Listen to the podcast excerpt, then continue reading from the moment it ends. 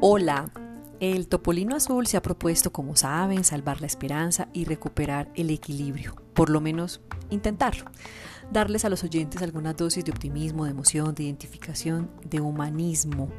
Con estos días de cuidado, de cuarentena, de aislamiento, de encierro, salen a relucir lo mejor de nosotros, pero también con la incertidumbre, los miedos, el cansancio, la falta de ver el mundo exterior, se acumulan otras cosas que no necesariamente sacan lo mejor de nosotros. Es así como quienes vivimos en pareja respiramos profundo, mm, tratamos de echar mano de la compasión, la paciencia y de pensar en esa promesa de juntos en la salud y en la enfermedad.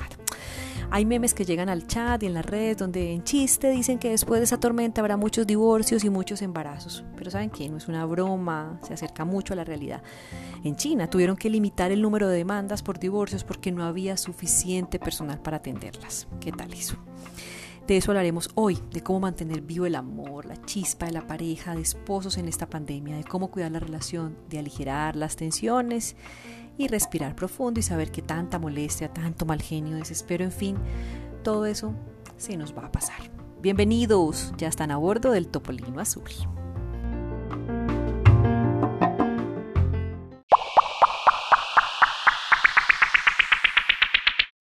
Para hablar sobre cómo le apostamos a que el amor de pareja sobreviva, se fortalezca en esta cuarentena, tormenta, pandemia, aislamiento, encierro, cuarentena, como le quieran llamar, me acompaña Susana Vélez, ella es cofundadora de Growth, psicóloga, magister en psicología clínica con énfasis en familia, pareja y niños, mejor dicho, todos los pergaminos, todos los estudios, toda la experiencia. Una delicia tener a esta mujer acá. Susana, muchas gracias por estar a bordo del Topolino Azul. Gracias, Lina, por la invitación y me encantan estos espacios porque creo que eh, hablando desde nuestro saber podemos empoderarlos mucho a ustedes en este momento. Qué dicha. Bueno, Susana, ¿cómo sobrevivir en pareja a esto que algunos han llamado la casa estudio? yo diría como, yo quisiera ponerle como otro nombre para que nos paremos desde, otro lugar. Yo diría que sería como vivir, pero también como qué historia queremos contarnos como pareja cuando todo esto termine, ¿cierto? Eh, y eso es, digamos, una manera de pararnos desde, desde el presente, porque tenemos el control de hacerlo en este momento, pero también pensando en la historia que queremos contar de este presente, que se va a volver en algún momento el pasado. Claro, es como si fuéramos a escribir un libro, cómo nos gustaría que fuera ese libro, ese recuerdo que vamos a tener porque además nos, va a marcar. Qué bien. Y, y hablando entonces como de, de esa mm, vida que queremos tener en este libro, pues creo que la receta la tiene cada pareja, ¿cierto? Como profesionales siempre debemos confiar que las parejas tienen la capacidad de transformarse, ¿cierto? Y que las crisis hacen parte de esto, ¿cierto? Como de las, de las transformaciones, ¿cierto? Entonces, esas crisis nos retan es ya. O sea, la crisis llega y en este momento me tocó transformarme, no pude prepararme, ¿cierto? Eh, entonces, esta cuarentena nos implica como varias cosas. La toma de decisiones muy constantes, ¿cierto? Las nuevas formas como de comunicarnos son más frecuentes, son más directas, son más juntos. eh, y, son dimensiones como novedosas. Yo ahorita pensando en ejemplos, eh, pues, me puedo imaginar como que nunca hemos visto a nuestras parejas eh, en unas reuniones importantes debatiendo sus ideas y luchando como por sus ideales. Sí, cómo interactúan. Ni ellos a nosotros como empoderadas de nuestro rol o de nuestro trabajo, si somos mamás siempre ciento, pues tampoco empoderadas como de ese rol. Yo creo que esto, esta historia que nos podemos ir contando es, hay veces como esas sorpresas de, de quién es el otro cuando no lo veo, ¿cierto? Claro, es una transparencia absoluta, pues es un momento de, de sinceridad, de no máscaras, de lo que tú dices, de ver la pareja en otras facetas, no lo había pensado así, claro, cuando está trabajando, cómo interactúa, qué dice, cómo habla, y finalmente también eh, su, valoración frente al trabajo de casa, ¿cierto? Que digan, no, a estas mujeres sí les toca muy duro, muy berracas, pues, porque, Dios mío, qué, locura, los niños, la cocina, la trapeada, la barrida, pues el oficio, todo, eh, eh, sí, es, es, un momento bonito de, de lucidez. Pero entonces ahí también se pone en juego otra cosa y se llaman los límites. Entonces los límites antes eran muy, muy físicos, pues cada uno tiene su trabajo, sus horas, nos veíamos en los extremos de, del día. Ahora, bueno, yo armo mi oficina en la casa y este es, digamos, como mi límite de espacio, pero también hay unos límites invisibles. Por ejemplo, esos debemos empezarlos como a ser conscientes para respetarlos. Entonces, si nuestra pareja está teniendo una discusión con alguien de su trabajo en una llamada y él la termina y yo tengo que comentar sobre eso, pues cuidado, ¿cierto? Desde qué posición me voy a, a poner ahí para opinar sobre algo que normalmente ni siquiera yo hubiera notado en la vida, ¿cierto? O si voy a, tener es más bien una conversación constructiva sobre eso, pues ahí sí, adelante, ¿cierto? Entonces esos límites, pues debemos empezar a ponerlos físicos, pero también debemos ser conscientes de esos límites que son un poco más implícitos, donde de pronto no, no siempre debemos dar nuestra opinión. Claro, que se llama, que se llama respeto. Y hablando de esos límites, hay otro escenario que es bien complejo y es el que resulta de los dos papás que trabajan y papás con hijos, ¿cierto? Entonces, ¿cuáles son esos límites? ¿Cuál es ese tiempo? Porque entonces yo estoy trabajando, sí, pero yo también, pero entonces, ¿quién me va a ayudar? Y a veces las mujeres sentimos que somos quienes tenemos que sacrificar más, esforzarnos más, dar más. Eh, cómo hacer ahí, cómo conciliar esos tiempos de donde los dos trabajan. Sí, yo creo que esa es, creo que la realidad más común, porque esta nueva generación donde estamos inmersos, pues todos trabajamos y queremos ser eh, y, crecer a nivel individual. Entonces yo creo que esa división de funciones o de responsabilidades no debería tener el, eh, digamos, como el número 50-50, porque ese 50-50 hay veces nos pone en una situación muy difícil porque hay veces la manera en que evaluamos la función que me toca a mí eh, es de una manera diferente a como la evalúa el otro.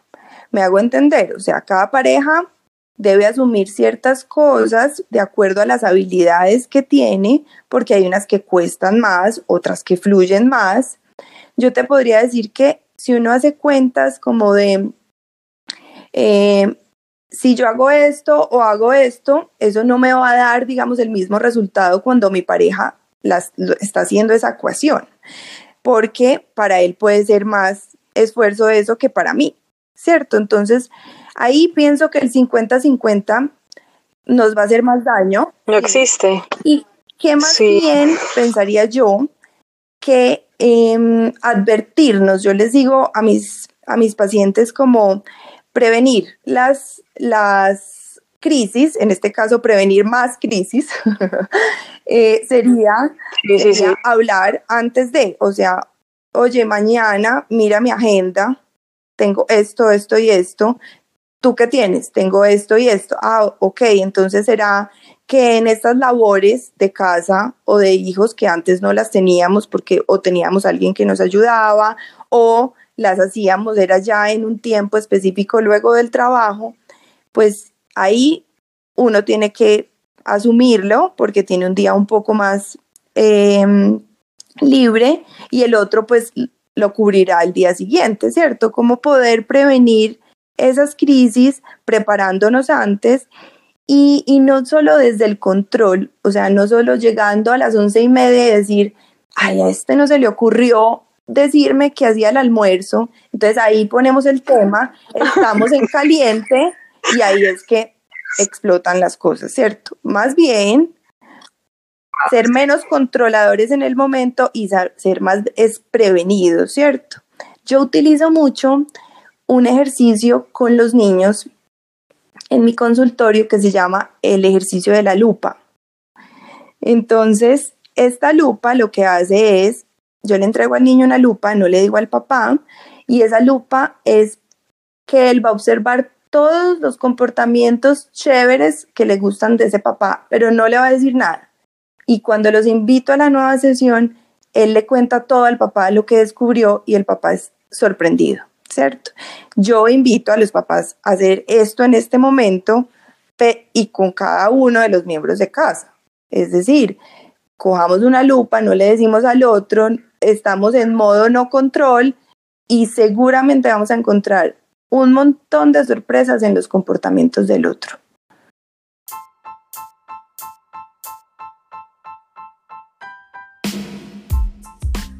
En el topolino azul caben todas las voces.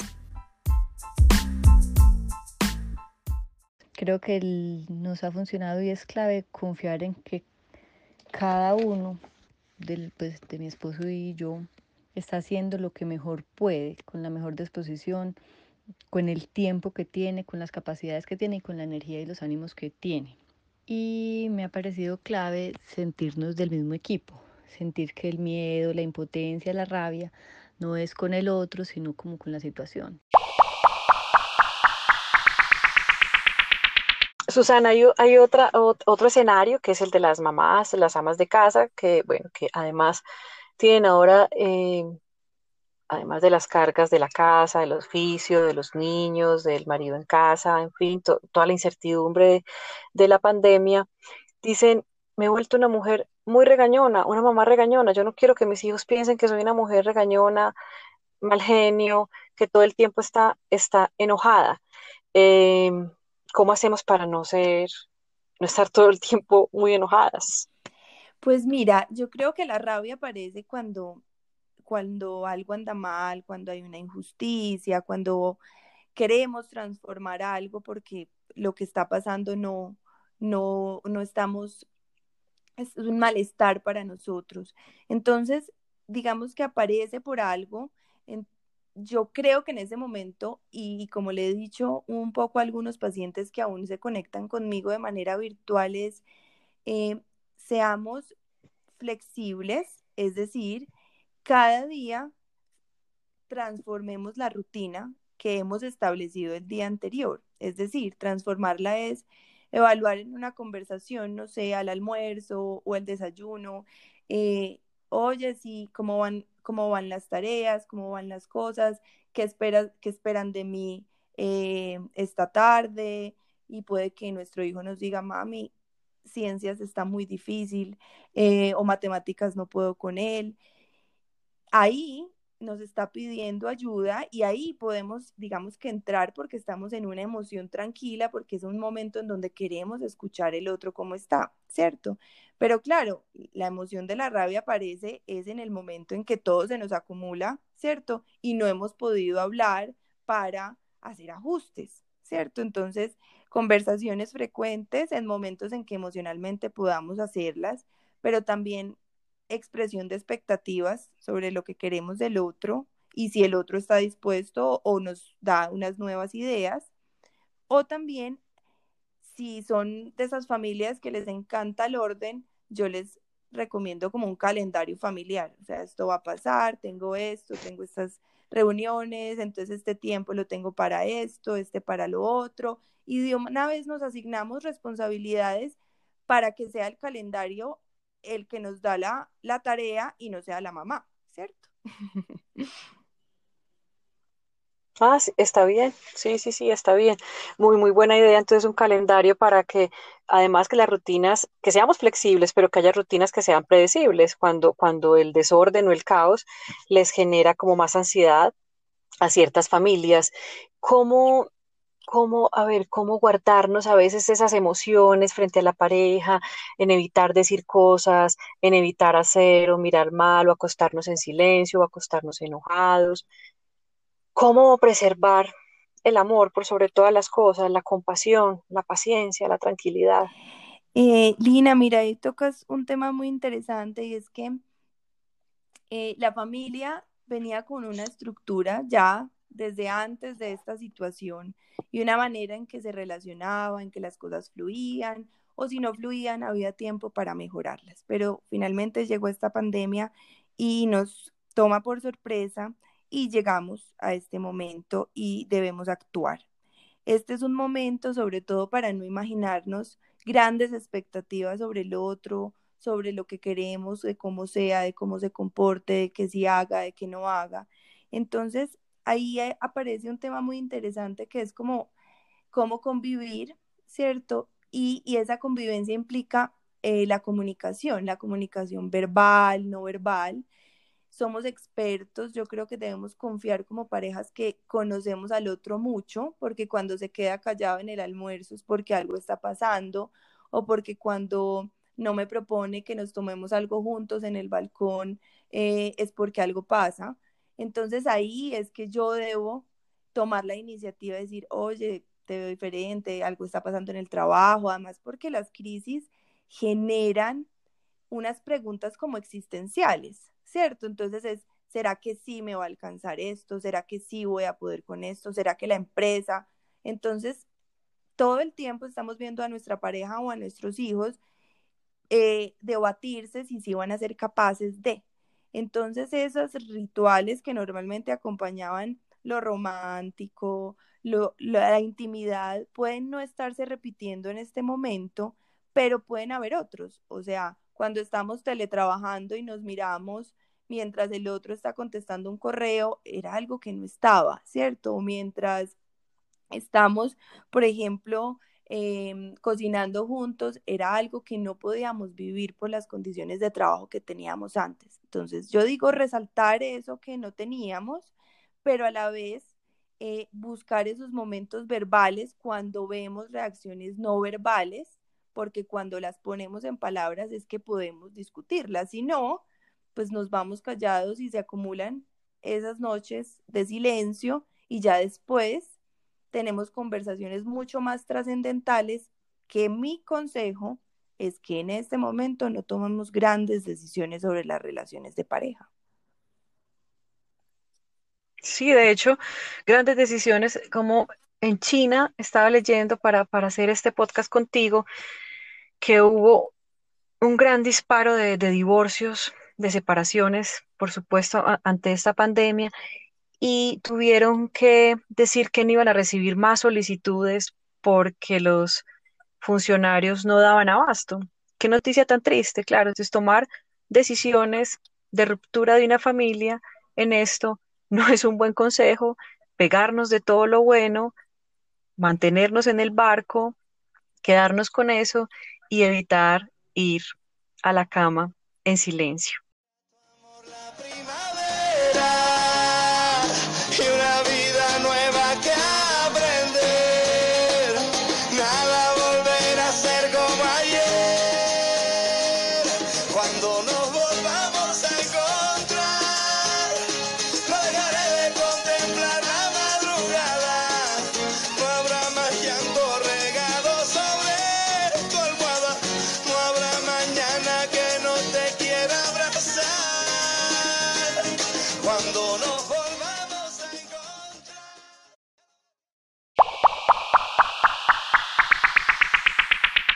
Topolino Azul acostumbramos a enviar un salvavidas de esperanza. Susana piensa mientras tanto a quién o a quiénes se lo vas a lanzar.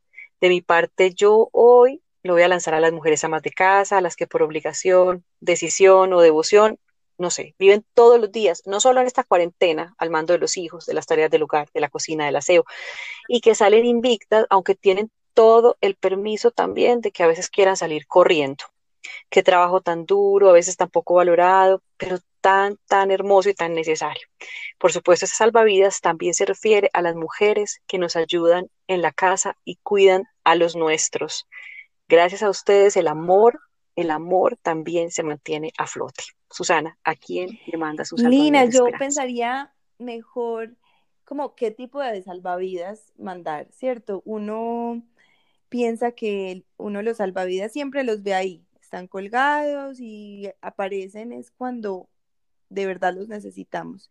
Y yo creo que mm, hoy las parejas tienen sus salvavidas, solo que de pronto deben buscarlos porque ahí los tienen, ya tienen esas, esos recursos personales, esas capacidades para solucionar las cosas del día a día.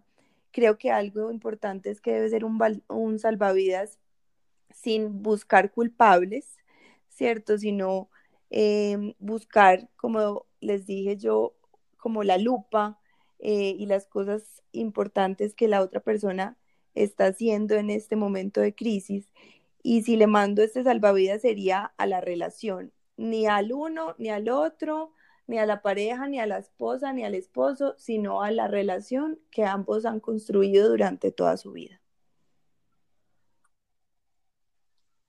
Qué bonito, a esas bases de esa relación. Y los datos de Growth, por si ahí tenemos parejas en apuros que, quieren conversar. en Instagram, eh, arroba guion bajo growth guion bajo, en Facebook Growth Kids, también tenemos canal de YouTube y tenemos también nuestro podcast. Sí, buenísimo. Qué dicha ese podcast. Y Growth escribe G-R-O-W-T-H. G-R-O-W-T-H. Exacto, para que lo tengamos ahí. A Susana Vélez, muchas gracias por estar a bordo del Topolino Azul. Un abrazo. conversación.